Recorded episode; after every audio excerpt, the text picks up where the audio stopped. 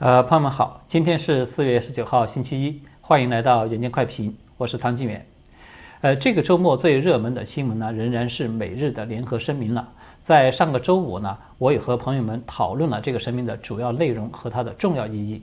结果呢，是整个周末与中美日台四方相关的这些消息呢，它一直都在发酵。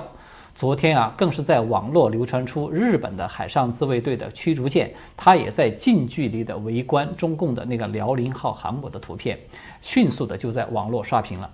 所以呢，今天呢，我们会先和大家来继续的简要讨论一下美日联合声明所引发的后效应，包括中共一方的这种不太正常的反应。之后呢，我们会再和大家来聊一聊中共的前总理温家宝纪念母亲的这个文章被禁止转发的新闻。这篇文章呢，它的确是不那么简单的。好的，请朋友们呢点击文字介绍中的这个链接，到 YouMaker 来观看我们今天节目的完整影片。YouTube 这个平台呢，我们会在晚些时候再发布视频。